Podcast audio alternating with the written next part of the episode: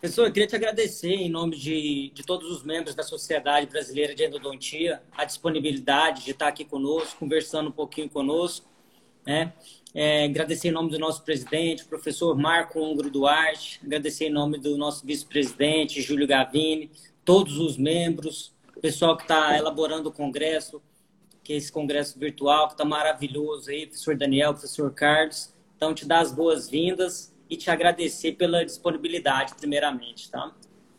Tá, obrigado. Eu que agradeço ao Marco Húngaro, né, presidente da sociedade, Júlio Gavini, ao Estrela e você, o Daniel aí, que estão na luta desse novo congresso, né, desse novo formato que é novo para todo mundo, mas ao mesmo tempo está sendo muito interessante já nessas lives, em que está dando possibilidade de pessoas de todos os lados e cantos do Brasil poder participar. Eu acho que isso é muito bom para a endodontia. Eu acho que essa pandemia está é, tá permitindo com que aquilo que a gente conversa nas universidades, nos centros de pesquisa, possa chegar a todos os lugares do Brasil. Eu acho isso muito importante.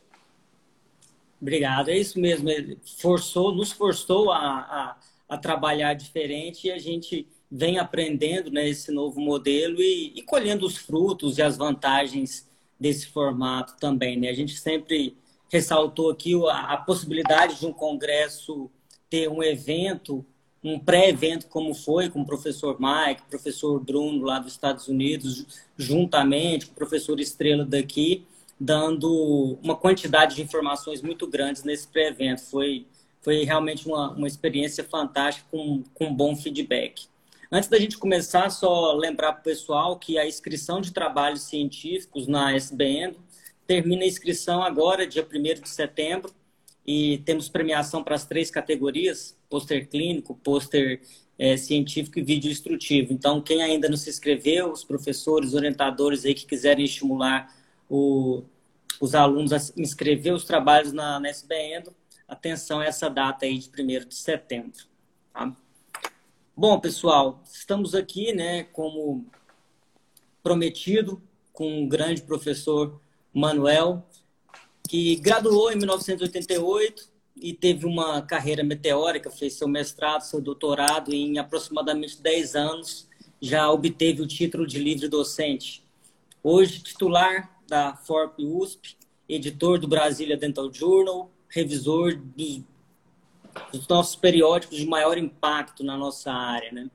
Então, eu queria começar, professor Manuel, falando um pouquinho é, da sua trajetória. Uma da, dos objetivos da live é mostrar um pouco é, do dia a dia, a trajetória acadêmica, para o pessoal conhecer os professores que vão estar conosco no Congresso da SBN. Então, eu queria que você começasse falando um pouquinho dessa trajetória que eu resumi aqui no seu currículo, né? Não dá para a gente falar tudo, mas se resumisse um pouquinho do que qual foi, como foi esse caminho, como foi chegar até hoje a um dos pesquisadores que direciona o rumo da pesquisa, é coordenador de área da, do CNPq hoje, né? Então, conta um pouquinho para gente como que foi esse caminho aí na, na endodontia, na pesquisa, na educação. Ah, legal. É, na verdade, é, lembrar disso tudo é, é uma lembrança muito boa, né? Eu tive a oportunidade de entrar na USP aqui em Ribeirão Preto em 1985. E aí tive toda uma atuação muito, muito intensa na graduação, participando de todas as atividades. Tive a oportunidade de, na época, ser presidente do Centro Acadêmico Carneiro Leão. Então, eu tive uma atividade intensa assim, durante a faculdade. Fui presidente da jornada odontológica. E, na verdade, isso já me deu um subsídio muito grande é, para conhecer um pouco a odontologia. Né? Ter sido presidente de uma jornada é, permitiu eu conhecer vários professores e foi uma oportunidade ímpar para começar a gostar de estudar e pesquisar. Quando eu me graduei em 1988, surgiu a, a, a oportunidade de eu fazer a residência odontológica. Lá em 1988, você já não, você não formava e você não poderia fazer a especialização. Tinha que ter um hiato de dois anos. E a residência era uma possibilidade para o recém-formado ingressar na especialização, na modalidade de, de residência, que é, possibilitava o título de especialista em endodontia. E só que era em dedicação de 40 horas, né? era todos os dias, manhã e tarde, durante dois anos, e a gente tinha uma bolsa de estudo da FAAP, uma fundação de, que tinha aqui de pesquisa no, no estado de São Paulo, e fez com que eu pudesse é, me dedicar à atividade clínica 40 horas é, por semana. Na época eu tinha, tive parte da minha residência orientada inicialmente pelo professor Vansan e depois, posteriormente, com o professor Pécora. E aí, quando eu vou com o professor Pécora, eu começo a ter uma vivência muito grande de laboratório de pesquisa. Na verdade, eu peguei uma fase intensa de crescimento do professor Pécora no laboratório de pesquisa. E, na verdade, eu comecei ali a atuar com ele né, fortemente e o professor Pécora sempre me falou uma coisa muito importante. Um pesquisador, a grande arma de um pesquisador é o laboratório de pesquisa e o método científico. E eu acho que eu levei isso muito a sério durante todo esse período meu de formação. Aí eu termino a residência em, mil, em 1990 e já ingresso no mestrado. E aí termino o mestrado, aí também Aí tive uma vivência, né? Hoje, hoje o tema aí que a gente colocou como discussão aí é o impacto da, da anatomia, mas eu queria só chamar a atenção que lá em 1989 eu já tive a oportunidade de fazer os primeiros trabalhos de anatomia com diafanização, que era o, a ferramenta, era o método disponível que a gente tinha de pesquisa. E nós tivemos a grata satisfação de receber no nosso laboratório o professor Julian Wolfel, em que ele era um professor dos Estados Unidos, conhecedor de anatomia, e, e, e, nos incentivou muito ao estudo da anatomia interna. Então, naquela época, só para você ter ideia, Júlio, eu tenho um trabalho publicado de pré-molar, de segundo pré-molar superior no Brasília Dental Journal, professor Pécora, Paulo Sacchi, eu e o professor Wolfel, que nós tivemos a oportunidade, eu tive a oportunidade de fazer cirurgia de acesso, eu era um soldado raso na época, né? De quase mil dentes, de Caramba. mil pré-molares. Caramba! É, só só para você ter ideia, é, todos os, os, estudos do, do PECRO, que eu tenho participação em vários deles, eu acho que em torno de 70% desses trabalhos, nós diafanizamos mais de 10 mil dentes. Caramba. E essa vivência de laboratório foi fundamental. Embora a, a, a diafanização não dá a mesma cuidade que nós temos hoje em relação à tomografia, mas ele já permitia uma visualização tridimensional da anatomia dental. E aí a gente percebia a complexidade, presença de canais laterais, de istmo, que depois isso foi comprovado ali no micro CT, que depois eu posso falar com vocês. E, paralelamente aos estudos de anatomia, uma outra área que eu trabalhei muito lá foi as propriedades físico-químicas dos materiais obturadores, que foi tema do, de, tanto do meu mestrado como do meu doutorado. Só que no meu doutorado eu já vou trabalhar um pouco mais com adesividade, que depois a gente passou a chamar resistência de união, e aí eu tive a oportunidade de trabalhar com vários métodos de pesquisa é, sob resistência de união. É, e também, nesse período entre mestrado e doutorado, eu também tive a oportunidade de começar a minha atividade de docência.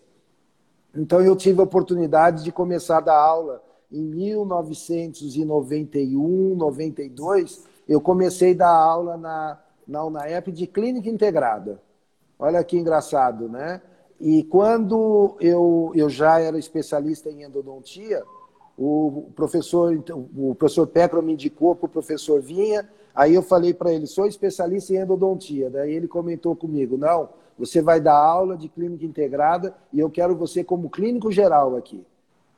E, então, essa foi uma visão, e passou a ser uma coisa muito importante para mim, que eu comecei a verificar a odontologia como um todo e na clínica integrada eu comecei a perceber a importância do, do diagnóstico e planejamento de uma clínica. E que hoje, talvez é o que eu falo muito, a endodontia não é isolada dentro do contexto. Eu preciso um planejamento inicial do paciente para que eu possa devolver a saúde bucal para o indivíduo e que esse indivíduo tenha qualidade de vida. Então, nós não podemos ver a endodontia de forma isolada e sim de forma integrada, inclusive no seu diagnóstico, para a decisão daquilo que vai ser executado. Então, veja, eu acho que é, eu acho que é muito importante a gente é, ter uma nova geração chegando aí e que ver a odontologia como clínica geral é importante. Ter a especialidade, sim, mas ter o conhecimento do todo é muito importante. Bacana, e, e, a gente vê isso, né? Sua última publicação, né, anotada no Lattes, é um trabalho que faz interface com a reabilitação, né? Estudando endocral, comportamento mecânico. Então a gente observa é, é, é como é, a importância de estudar e interagir endodontia com as demais áreas, né? Não, sem dúvida, porque muito, quantas vezes a gente está é, numa situação na clínica de uma dificuldade endodôntica que a gente tem que ver se aquela dificuldade é, que nós vamos executar, que nós vamos tentar resolver, vai ser possível reabilitar esse dente posteriormente. Se eu não tiver essa visão, eu acho que eu tenho uma dificuldade muito grande em estabelecer aquilo que eu busco. Porque, na verdade, o que eu busco é a saúde do, do indivíduo. Né? Ah, dentro dessa trajetória, Júlio, aí eu termino meu doutorado, é, aí já é, me começo a me dedicar mais à atividade de ensino na UNAEP, e lá em 1998 eu tenho a oportunidade de fazer a livre docência, né? mesmo não contratado na USP, né, livre é sempre bom lembrar que a livre docência é um título, né? É diferente de um cargo, o professor titular é um cargo, né? O livre docência é um título que você tem. E o que, que tem, qual é o conceito da livre docência? Quando você faz um doutorado, você tem a presença do orientador. O orientador é uma pessoa que te dá o aval ali, ele te dá o aval no momento da sua defesa, ele está ali para te ajudar no momento da defesa. A livre docência é a ideia do professor livre. Ele vai lá e ele vai defender aquilo tudo sozinho. Ele vai defender a sua tese, ele vai defender o seu memorial, ele vai defender a sua trajetória, ele vai mostrar a sua capacidade de ensino, de pesquisa, de extensão e assim por diante. Então, a livre docência, para mim, foi um título muito interessante. E aí eu vou para a UNAEP, faço uma, uma carreira lá de 17, 19 anos, mais ou menos.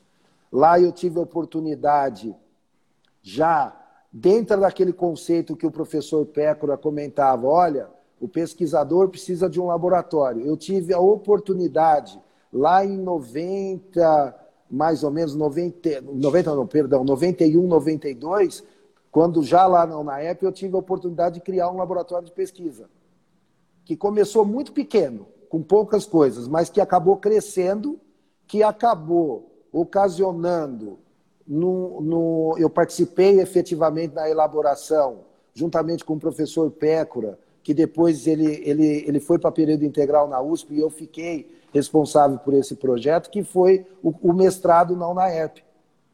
Então, foi aprovado em 2000, depois de três, né, o, o mestrado na UNAERP, depois desse período de ter um laboratório de pesquisa. Ali eu tive a oportunidade de é, obter financiamento do CNPq.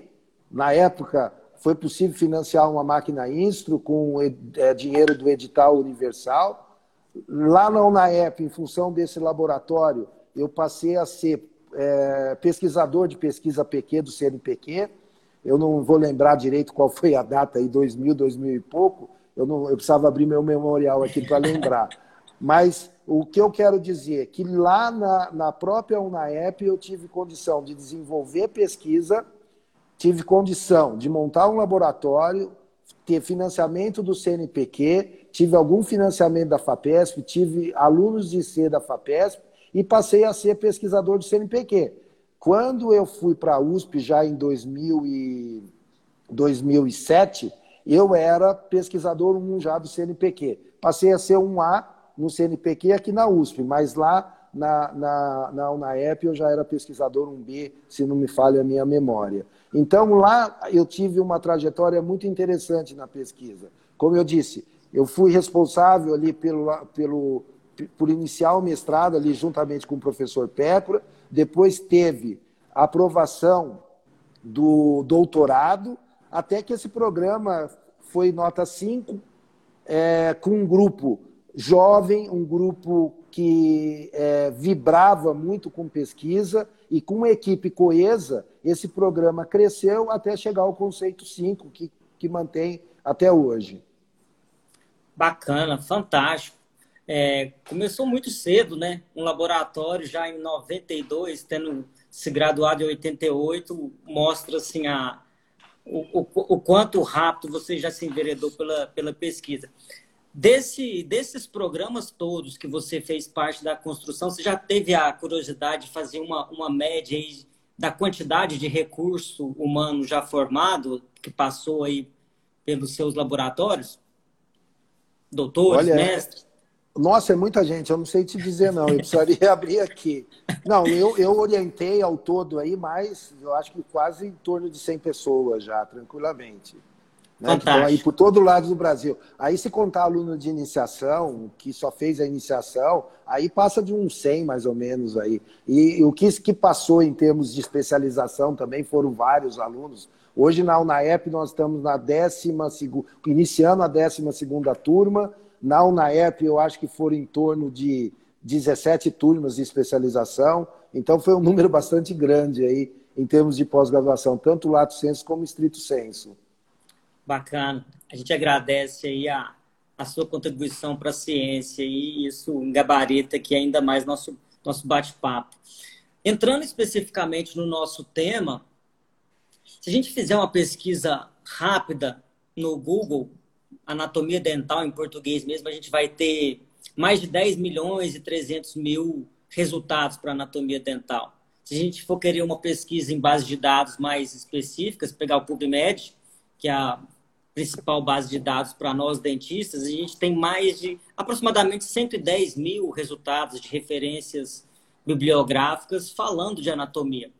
E aí vai uma pergunta aqui em duas etapas, para a gente aprofundar no nosso bate-papo. Por que, que a gente estuda tanto a anatomia dental? E, para finalizar é, esse bloco aqui de pergunta, o que, que ainda falta ser, ser estudado? Né? Você citou aí lá Lá em 89, um dos primeiros trabalhos já estudando por um método da diafanização e agora os métodos vão evoluindo. Mas, mas dá uma, o seu panorama sobre anatomia aí. Ô, ô, Júlio, estudar anatomia eu acho que é fundamental, é onde a gente trabalha, né? Então, aonde a gente trabalha, a gente tem que conhecer bem. E, na verdade, quando a gente passa a estudar, nós vamos perceber que a anatomia tem várias nuances. Eu acho que tem situações inesperadas, situações previstas, em que nós temos que conhecer muito bem para fazer um bom planejamento do tratamento endodôntico. Eu acho que essa que é a questão principal. É, quando da diafanização, a gente percebia, é, olhando né, e observando essas características. É, quando o, eu vou para a USP em 2007, 2007, né? 2007, é isso é mesmo. É, é, quando eu vou para a USP em 2007, eu começo uma nova trajetória, eu já pego um laboratório muito bem estruturado pelo professor Pecla, diferente da UNAEP, que eu já peguei uma situação, eu tive que iniciar uma situação que foi muito positiva, eu vou para a USP, pego um laboratório que era chefiado pelo professor Pecla, já com uma grande estrutura, né? E na época, é, eu começo a pensar o que, que a gente poderia acrescentar em termos de tecnologia. E eu tive a oportunidade de, de orientar na UNAEP o Marcos Versiani. E lá no, com o Marcos Versiani, até a, a dissertação dele de mestrado foi em tomografia. E lá, quando estudando a tomografia, a gente já percebia que a microtomografia era uma ferramenta interessante para estudo de instrumentação. E aí, é, chegando lá em 2007, eu, é, o, o Marcos Versiani passou a fazer doutorado lá comigo, como também outros alunos, na época também o Homero e o de Araras, o Homero e o Cid. O Pécora também passou a orientação para mim, eu tive a oportunidade de orientá-los. Na época entrou também, eu acho que o Brufato, que era da UNAEP, é, o Frank, e tinha mais um outro aluno também. E aí, discutindo a importância da anatomia, nós, da anatomia não, da instrumentação, da tomografia, surgiu a ideia da gente submeter um projeto para a FAPESP para adquirir um microtomógrafo. Então, na época, nós fizemos um projeto, eu liderei esse projeto, né? E, na verdade, o Marcos Vestiano participou, como também teve a participação do Pécora e de outros pesquisadores, e nós tivemos a oportunidade desse projeto ser aprovado, que, na verdade, foi, na época, uma grande monta, em torno de mais de um milhão, na época, de reais, então foi um, uma soma bastante expressiva. E aí, quando chega esse micro CT, a gente começa a pensar em fazer os trabalhos de, de anatomia, de, perdão, de instrumentação, a gente percebe ali claramente que a gente poderia fazer estudos muito bons de anatomia. E que, à medida que a gente ia vendo aquelas imagens na tomografia, aquelas imagens elas era perfeitamente aquilo que a gente tinha observado na diafanização. Então, aquilo que a gente parecia que poderia ser um erro, às vezes na diafanização, na hora de injetar o nanquim, a gente começava a perceber que na tomografia você conseguia ter uma visualização muito grande. E isso fez com que a gente fizesse lá atrás, em 2007, os primeiros trabalhos de anatomia. E, e aí teve, né, uma. Aí que como é interessante, né? Como você vê que é a história. A gente começa lá atrás com o professor Peco estudando anatomia por meio de diafanização. A gente vem aqui na frente, começa a fazer uma pesquisa em microtomografia, observa que a microtomografia é algo que pode ser uma ferramenta para estudo de anatomia em função dos conceitos já adquiridos anteriormente. Então, veja, eu tinha um, uma ideia de anatomia observacional. Eu conseguia ver aquela anatomia, eu conseguia visualizar, e quando eu vou para a tomografia, eu consigo ver também essa anatomia em 3D, eu consigo visualizar, eu consigo mostrar ela de várias maneiras, mas eu consigo fazer uma coisa mais importante, que é quantificar, é medir. É medir qual é a curvatura, qual é o diâmetro maior, qual é o diâmetro menor, é, como que esse canal lateral ele, ele ocorre, qual é a sua maior ocorrência, qual é o grau de curvatura, qual é o grau de achatamento, é, como que esse istmo ocorre, como que é a característica do, form, do canal em forma é, de C, é, como são os canais adicionais, ou seja, eu começo a ter uma série de, de, de dados que permite eu confrontar com a prática clínica. Veja, o que, que a gente pensa no futuro? Né? Esses dias eu vi o Estrela colocando de forma assim brilhante, ele sempre pensando no futuro né, da endodontia. O que, que a gente pensa? Hoje, nós temos aí com o programa do Mike, você vê como que ele está nos trazendo informações positivas em termos de anatomia. Pense no futuro, né? pensando no futuro. Com esses dados de anatomia, com a aplicação de um algoritmo no futuro, através de um software, nós podemos ter lá para o clínico, na ponta, eu estou pensando lá na ponta, esse clínico vai ter uma característica do canal que vai per permitir ele fazer um planejamento com muito mais rigor com muito mais propriedade daquilo que ele busca em termos de, de, de preparo dos canais radiculares. Então, imagine amanhã você receber no teu consultório por meio dos dados da tomografia, o, qual é o diâmetro menor, qual, qual é o diâmetro menor, o diâmetro maior, qual é o grau de, de curvatura, onde está mais o achatamento do dente, vai permitir que você faça um planejamento adequado, tanto do preparo biomecânico, como do, do do, do processo de obturação, ou seja, de todas as fases do tratamento endodôntico, localização de um canal adicional, ou seja, nós vamos trabalhar com maior previsibilidade. Eu tive oportunidade, eu não sei precisar para vocês é, qual foi o tempo no, na Bandeirantes, ainda quando o Boechat tinha aquele programa noturno, eu tive a oportunidade de a, a assistir uma, uma mesa redonda ali com Paulo Niemeyer, um neurocirurgião. E ele falava da precisão que eles têm para realizar uma, uma neurocirurgia, um, um, um, atingir uma determinada região do cérebro que é, é, milimétrico. E nós, na endodontia, até, vamos pegar três, quatro, cinco anos atrás, a gente tem uma radiografia que a gente não consegue é, definir com clareza aquilo que a gente está buscando. Não estou falando que a radiografia periapical não é importante. Ela, sim, é, uma primeira, é um ponto importante dentro do processo do diagnóstico, é o exame inicial, porém com muita restrição. Então, quando eu falo de anatomia, desses estudos, é o seu conhecimento que vai permitir a criação de modelos matemáticos no futuro que a gente tenha suas características que permita um, um, tratamento mais eficaz de todas as fases do tratamento endodôntico. É isso que eu penso, é isso que a gente está trabalhando. Recentemente é, saiu um trabalho do Rafael Camargo, que é filho do Maurício, no Journal of Endodônticos, em que a gente é, é, coloca lá qual é a subestimação e superestimação é, que você verifica numa tomografia é, do diâmetro maior e menor, por exemplo, do canal radicular. Hoje, está muito distante ainda de uma situação real. Mas eu acredito, com o avanço que tem o programa, o Evo, com o avanço também de outros software, nós vamos ter no futuro muito próximo, eu acho, é, é, condição de avaliar clinicamente muito melhor a anatomia dental. E isso com certeza vai, vai facilitar a vida do endodontista, né? Imagina você é, eliminar aquelas surpresas desagradáveis de situações complexas que eu não consegui identificar antes de entrar naquele caso, né?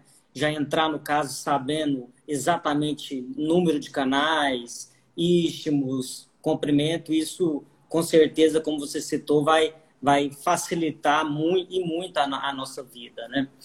É, hoje, Júlio, a gente tem a situação da anatomia, é, que é muito interessante, é uma coisa que eu procuro sempre comentar e falar, e eu acho que é forte aqui, né? Que, que vem lá desde o professor Pécora, que foi o, o, ele foi o precursor do ensino de instrumentação mecanizada na graduação aqui no Brasil. Eu acho que ele foi extremamente ousado quando ele fez isso, inclusive até criticado por alguns por fazer, é, de propor esse ensino na graduação. Hoje nós temos na, na nossa faculdade o ensino puro, é, mecanizado para graduação. Eu acho que isso é uma coisa muito positiva. E é, hoje a gente é, faz, a gente tem como princípio do processo de instrumentação a determinação clínica do diâmetro apical para que eu tenha um planejamento daquilo que eu vou alargar independente do instrumento mecanizado que eu estou estudando, independente do movimento que eu estou utilizando.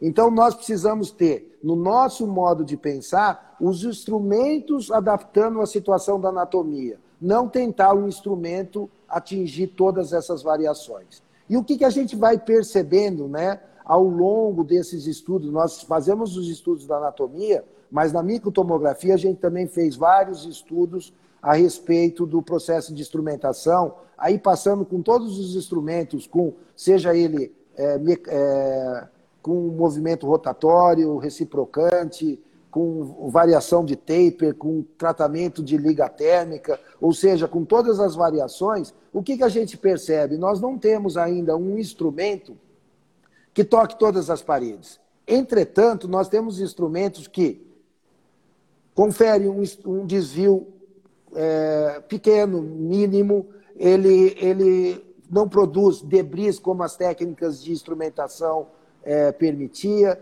porém ele tem áreas não tocadas. O que significa isso para mim?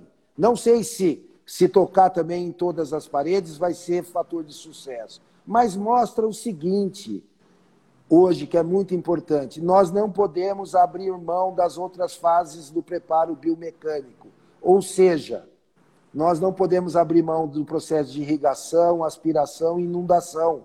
Nós temos que permitir com que a solução química atue no interior do canal.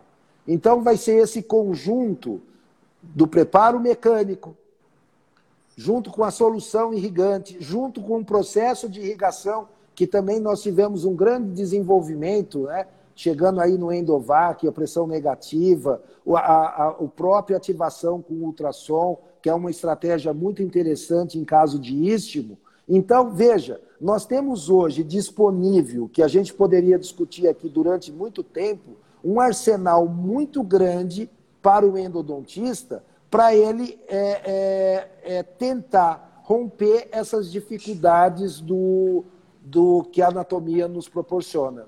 Esse planejamento que eu acho que é importante hoje. Bacana. Professor, em vários momentos você cita o professor Pécora, a gente tem uma referência muito grande, é, é um grande ídolo nosso também. E vocês publicaram um, um trabalho muito relevante dentro do Brazilian Dental Journal, até o professor Carlos participou também, falando da contribuição do, do Brazilian Dental Journal para a pesquisa científica brasileira, né? fazendo um apanhado dos, dos 30 anos do, do Brasília. Fala um pouquinho para a gente sobre o papel da, de, dessa, desse grande journal. Pô, olha, eu acho que o Brasília Dental Journal, para mim, é um, uma das coisas mais importantes que eu tive é, ter participado da minha carreira, né? É, na verdade, ali em 1989, eu ainda é, pós-graduando, né?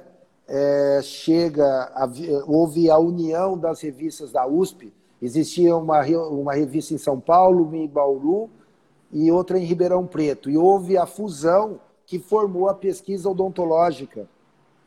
Não, não, é a pesquisa que depois virou da sociedade, né, da o Brazilian Oral Research. E aí, o professor Geraldo Maia Campos, junto com o professor Pécora, fala de fazer uma nova revista na faculdade e aí há uma convergência muito grande entre os dois. A gente só vai realizar uma nova revista se for em língua inglesa.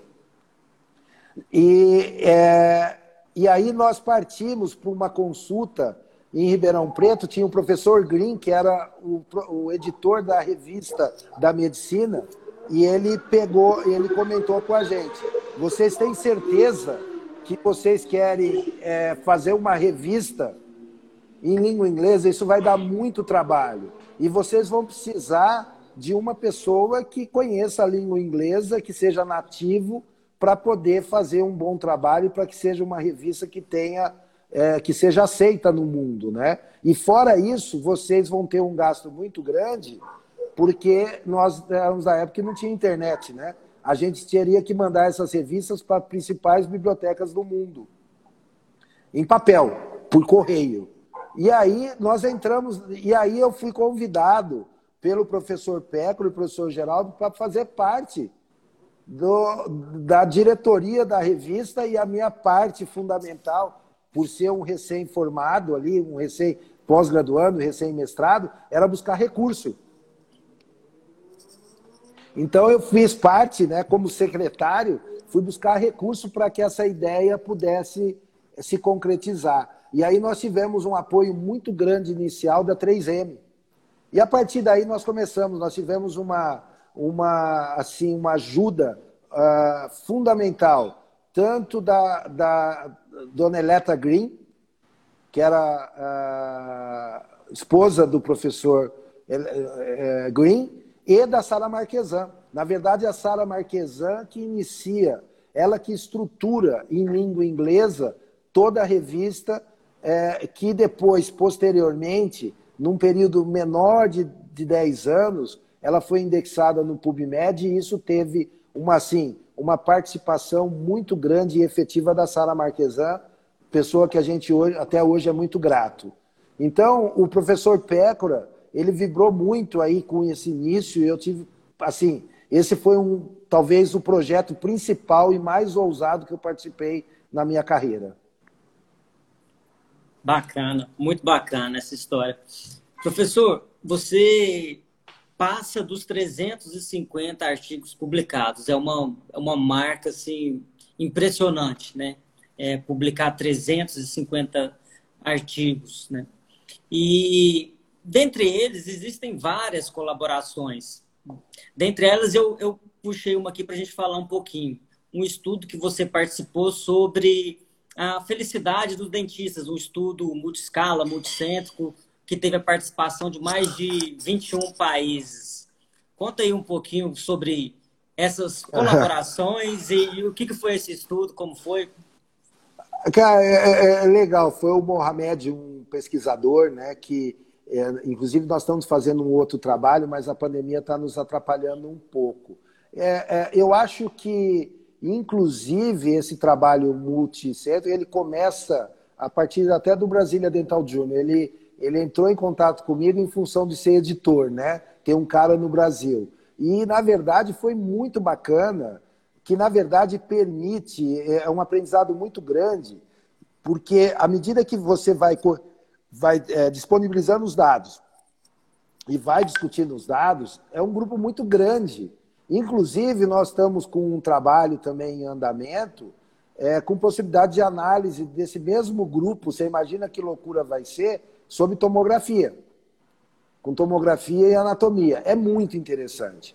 E, na verdade, Júlio, você, é, é, quando a gente fala desse estudo, e, na verdade, ele me encoraja muito é, que, no futuro, a gente possa, na endodontia, ter é, estudos maiores de sucesso do tratamento endodôntico. Nós precisamos acompanhar um pouco mais. Eu acho que essa é a lacuna que nós temos na pesquisa endodôntica aquilo que a gente está realizando em termos clínicos está oportunizando, está dando uma condição de maior sucesso do tratamento endodôntico? Isso seria muito interessante com grupos assim multicêntricos, com grupos espalhados, em que a gente pudesse, imagina, é, no dia que a gente puder ter o acompanhamento de mil casos de pacientes diabéticos, por exemplo, que é, sofreram, por exemplo, a intervenção de pupectomia. Imagine que, é, que condição a gente teria de análise de pesquisa. Então, eu acho que hoje a gente precisa avançar um pouco mais. Esse trabalho me deu subsídio para dar a importância de você ter é, um trabalho que você possa unir vários grupos de pesquisa. Bacana. É, pegando o link com essa ideia de acompanhar mais, termos estudos e estudos multicêntricos, é, avaliando e acompanhando o sucesso por mais tempo, é, a, os novos guidelines do, do trauma, eles apresentam a proposta de um, de um COS, né, de um Core Outcome Isso. Setting, que é padronizar melhor esse outcome. Né? E você acharia interessante isso para endodontia, ou como a melhor forma da gente instituir isso e isso ser, ser abraçado pela, pela comunidade? Poxa, eu acho que isso é fundamental. Eu acho até o, Marco Húngaro deve estar assistindo aí. A gente tem que provocar a sociedade a fazer isso, né? Nós temos que é, provocar um pouco disso. Hoje, na hora eu estava caminhando antes de, de começar aqui a live, daí eu estava pensando, né? É, uma situação. Eu estava conversando, nós tivemos uma reunião da CAPES com um granjeiro e ele estava falando da importância das boas práticas e da importância da reprodutibilidade que nós temos que ter em nossas pesquisas. Isso é fundamental. Nós temos que tomar cuidado, Júlio, em nossos laboratórios, para a metodologia não ser um telefone sem fio.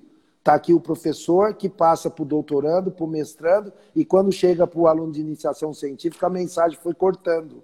E aí, muitas vezes, essa metodologia não tem uma reprodutibilidade tão importante.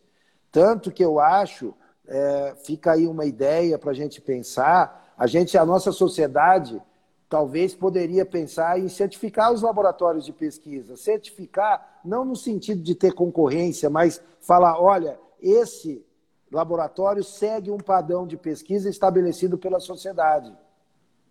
Porque a partir do momento que eu tenho esses laboratórios, eu tenho uma melhor condição de resultados de, compara de comparação. E isso segue também para a pesquisa clínica, Júlio. Nós temos que ter. É, é, eu tenho um, um, eu penso num projeto no futuro, falo isso com a maior tranquilidade, porque a gente vai precisar de outras pessoas. Já conversei, já comentei isso com o Mário Tanumaro, com o Marco Húngaro, de fazer um grande projeto na FAPESP temático para fazer um trabalho clínico para endodontia importante. Eu acho que nós temos que fazer isso e a partir do momento que a gente fizer um trabalho desse, a gente vai estabelecer essas normas que seria muito importante. Eu acho que seria um, uma grande contribuição da endodontia brasileira para o mundo em relação a esse tipo de, de trabalho. Bacana, já está provocando o pessoal, o pessoal está tá se manifestando aí, ó. o professor Mara acaba de, de dar um alô aí, dando um positivo. Vários professores é, cumprimentando aqui, professor Estrela, professora Cíntia, Kleber, pessoal todo aí que, que tem um carinho aí pelo, pelo professor Manuel.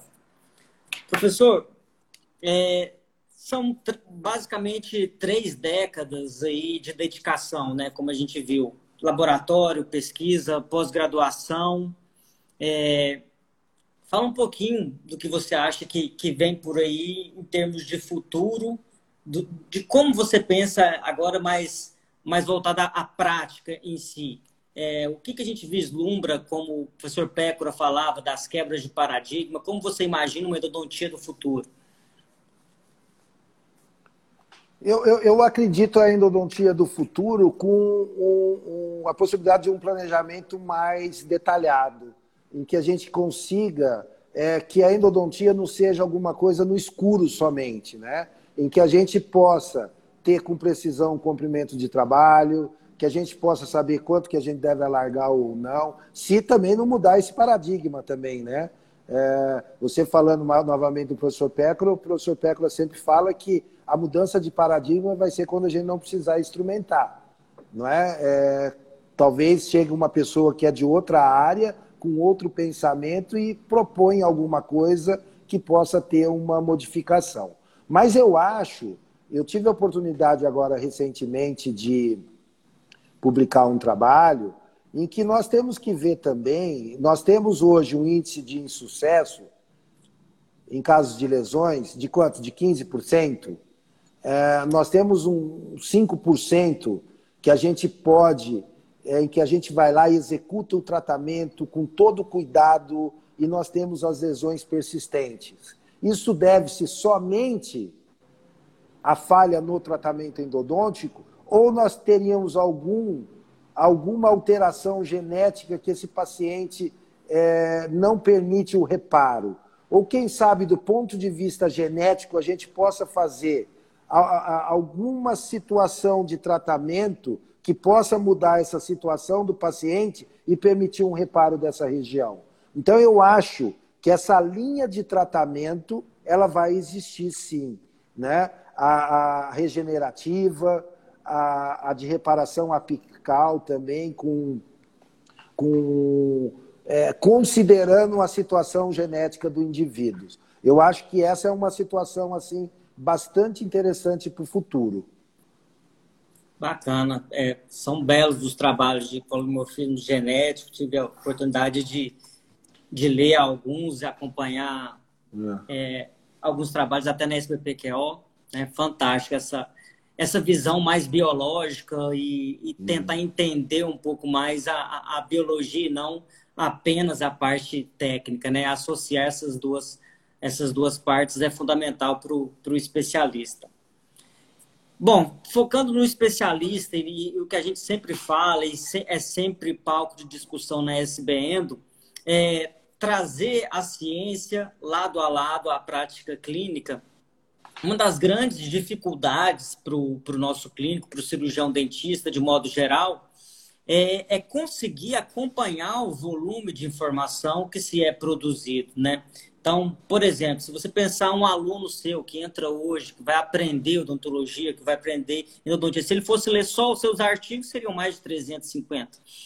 Imagina esse volume todo. Se, é, é muita coisa para se estudar, é muita informação sendo gerada. Qual que é a sua sugestão? Qual que é a sua dica ou, ou aconselho para esse pessoal de, de como acompanhar essas evidências científicas?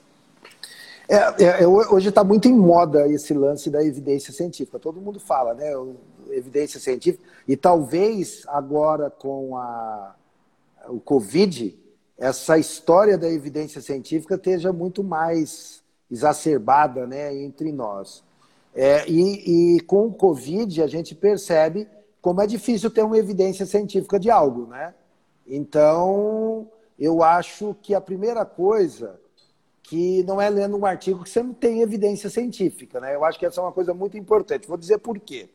É, eu acho que, mesmo na especialização, um aluno, ou mesmo ali na graduação, o aluno tem que entender o que é um método de pesquisa. Muitas vezes eu tenho, Júlio, uma pergunta, e para eu responder uma pergunta, eu preciso ter vários métodos de pesquisa para poder chegar a uma conclusão. Então, diante de uma pergunta, às vezes eu preciso fazer 50, 60 trabalhos para poder chegar a uma resposta daquilo que eu, que eu tinha, que muitas vezes vai mudando ao longo do tempo. Então, vamos lá. É, é, eu tenho aqui, eu não, eu, não, vou conseguir passar aqui rapidinho, é que eu estou com a minha aula aqui, só para eu mostrar aqui. É, nós tivemos o, o, a liga de nicotitânio sendo proposta para endodontia é, em 1975. Ela foi estudada, foi trabalhada, foi pesquisada. Em 1992, ela foi comercializada. Aí, de 1900, deixa eu só te precisar aqui, de 1992 até 2009, foram produzidos 732 artigos científicos. E foram esses 732 artigos que deram condições para o desenvolvimento desses novos instrumentos que nós temos hoje. Nós tivemos primeiro o Nick Titânio. O Nick Titânio ele vem com uma reprodução dos instrumentos manuais, somente aí com uma alteração de conicidade, vamos dizer assim, mas dentro do conceito de instrumentação manual. E aí, depois que ele vem se consolidando como instrumentação mecanizada pura. Olha aí, foram 732 artigos publicados. Então, veja, é uma, uma velocidade muito grande e um número grande, muito grande de, de informação. É, o que, que eu entendo? É, hoje, nós nos afastamos na década de 90, vamos dizer assim, dos livros. Né? Os livros foram um pouco esquecidos, falando que a gente tinha que acompanhar a ciência. Eu acho que um livro muito bem fundamentado, ele ajuda muito o clínico no dia a dia com evidência científica. E nós temos hoje bons livros na endodontia. Então, eu acho que é, nós temos que ter inclusive livros, e hoje com a, a, a possibilidade online, que esses livros possam ser atualizados com mais frequência. E com isso, essa informação chegar mais rápida. É, o que, que eu quero dizer com isso? É muito difícil, Júlio, você pegar um, um trabalho de um cimento endodôntico ou um trabalho de instrumentação e chegar à conclusão de como você vai aplicar no, no, no, no consultório no outro dia. Na verdade, é um conjunto de informações que faz com que eu tenha essa decisão, inclusive de acompanhamento clínico daquilo que eu fiz. Então, por exemplo, hoje, nós temos os cimentos biocerâmicos que tem sido uma nova geração de cimento que a gente tem é, é, a bioatividade ali como uma nova possibilidade interessante, mas qual é o estudo clínico que nós temos que evidencie que nós vamos ter é, um, um, sucesso aí a longo prazo? Nós precisamos de tempo para isso. Então, é, é, eu acho que é, o que eu quero dizer, eu não quero ser nenhum cara pessimista, é, mas a evidência científica ela requer estudo no seu dia a dia e tempo para que isso aconteça, aconteça. Então eu acho que os livros, eu acho que nós temos professores que trazem isso com muita propriedade, nós temos cursos muito bons, nós temos congressos muito bons. Eu acho que o congresso que a SBN está promovendo é um congresso que tem boas práticas de pesquisa e que ali a gente verifica a evidência de pesquisa. Então, eu acho que o clínico ele tem vários mecanismos de se manter atualizado.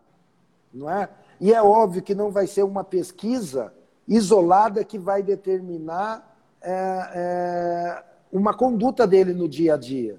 Ele não pode ir num curso e mudar sua conduta no outro dia no consultório porque viu um artigo científico. Eu acho que essa mudança é lenta, ela, ela, ela ocorre. É, se eu tenho alguns princípios, eu, no nosso curso de especialização, a gente é, é, tenta mostrar para os nossos alunos o princípio da técnica de instrumentação, não o instrumento. O instrumento passa. Se eu tenho o princípio da instrumentação, hoje o nosso, preparo cervical, determinação do diâmetro anatômico clínico e alargamento apical. Se é rotatório, reciprocante, se é com tratamento térmico ou não, se ele tem esse princípio, ele sempre vai trabalhar. Agora, se um dia mudar esse princípio, aí talvez ele vai ter que pensar em outros, em outros modos de trabalhar. Então, é, a mesma coisa é o princípio da obturação. Qual é o princípio da obturação? Eu acho que se a gente tiver isso muito bem fundamentado, isso não vai ocorrer. Eu lembro que me preocupava muito em que em alguns congressos no passado tinha, quando começou o sistema reciprocante, tinha curso do Recipro numa sala e do Wave One na outra sala. Ou seja, é, só mudou a marca comercial. Isso seria, no passado, a gente ter aula de Redson, da Marlefera e da Mani. O instrumento é um só. Então, eu acho que nós precisamos ter. O, o clínico ele tem que ter o um fundamento. E a partir desse fundamento, ele vai se adaptando às novas evidências científicas. Esse é o meu pensamento de evidência científica. É, é, é às vezes o nosso aluno de mestrado vem com uma boa pergunta, ou doutorado, e a gente precisa fazer 10, 15 trabalhos para a gente chegar a essa conclusão que o instrumento não toca. É, foram publicados, no, você vai ver aí nas revistas, nosso, do nosso grupo de grupos brasileiros, mais de 300 trabalhos. Não é? Então Exatamente. eu acho que a gente, a gente tem que tomar um pouco de cuidado com é, é, é, esse novo modismo evidência científica, para que isso não se torne algo em que eu vou ensinar o cara a fazer evidência científica. Eu acho que não tem isso. Exatamente. Como você falou, né? O estudo da anatomia, os primeiros trabalhos de um mesmo grupo analisando por várias perspectivas, diferentes métodos, né? e muito bem colocada a questão do livro. O livro é uma, uma referência fantástica, ele, ele representa uma espécie de o condensado de toda uma trajetória, né, de, de, uma trajetória de vida dedicada à pesquisa normalmente daquele autor, onde ele consegue expressar no livro é, o conjunto de conhecimentos que ele foi adquirindo e aí toda a expertise desse autor em uma, em uma obra que ele entregue de uma forma mais contextualizada esse conhecimento, construindo ali e traduzindo para o leitor essa sequência de, de pesquisas e da experiência, né? Então, fantástica a colocação. Viu, Júlio? Só para acrescentar, no direito é muito comum você ter a doutrina, né? Você tem um livro que é, tem o dia a dia e tem a doutrina, que é aquilo que a gente tem que seguir. E hoje, dentro da, da endodontia, nós temos excelentes livros que têm a doutrina ali, que tem um conceito. Né? E esse conceito que é fundamental para que, assim, talvez o que a gente vai ter que trabalhar é atualizar esses livros com maior frequência, né? porque a ciência é muito rápida e dinâmica hoje. Com certeza. Professor, já, o, o papo está bom, o, o, o tempo está acabando, vamos partir para as últimas perguntas. Eu queria... Uhum e caminhando para a gente finalizar aqui, te fazendo uma pergunta mais de cunho pessoal, assim, o que que, depois de tudo que a gente viu, da, da sua trajetória, a quantidade de publicações, o que que te mantém motivado ainda em, em, se, em se manter produtivo, em continuar a escrever, pesquisar?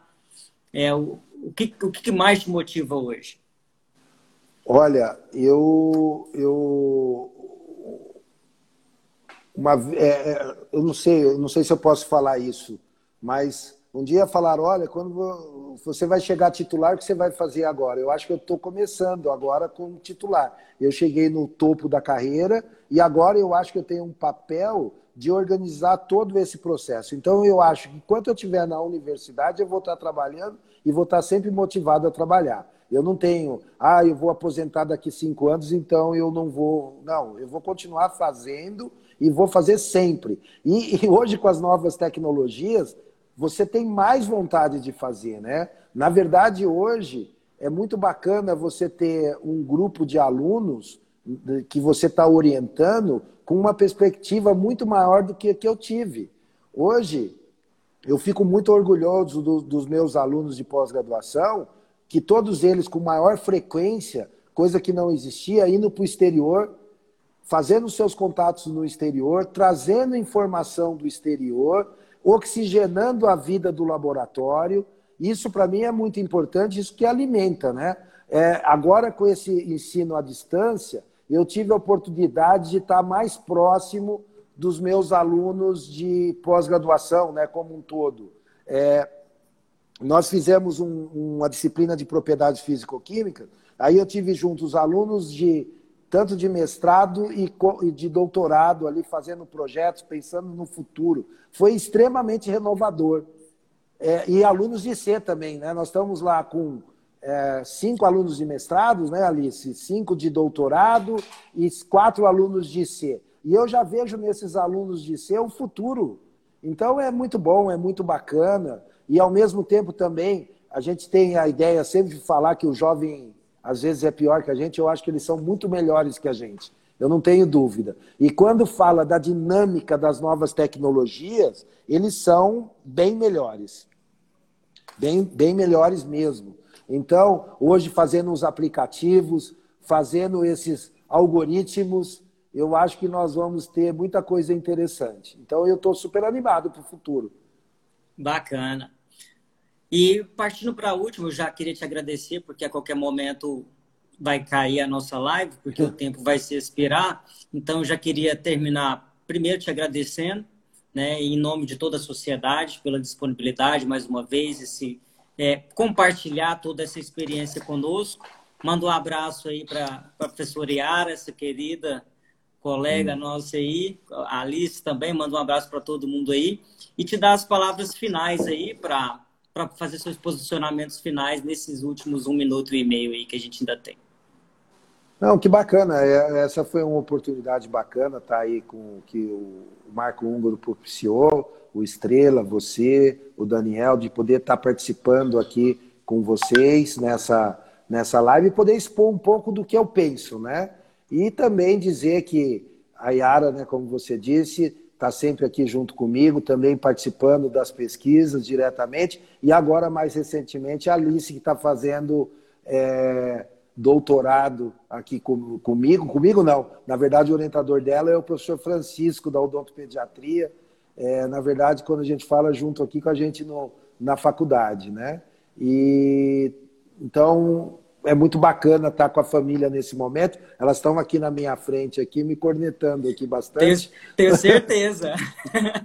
Corrigindo as minhas datas aqui, que eu falo 2007, eu confundo todos esses. Eu não sou muito bom de data, não, mas eu tenho elas aqui para ficar corrigindo. E agradecer você, Júlio, pela excelente condução aí das perguntas, de poder ter perdido um pouco de tempo verificar aquilo que eu, que eu produzi aí nesse período aí é, da minha carreira como pesquisador e como docente. Muito obrigado. A gente que agradece. A professora Cíntia deu aqui um, um, umas palavras também, te parabenizando e agradecendo aí, junto com o professor Estrela aqui. Olha lá, Professor... eu sou amigo do Instagram, não derrubaram não, hein, João?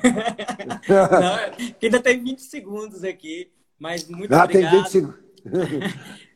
conduzir, conduzir a live com um recurso humano como esse, que a gente tem muita história, muito material, muito conhecimento para discutir, fica muito mais fácil. E está acabando. Até mais.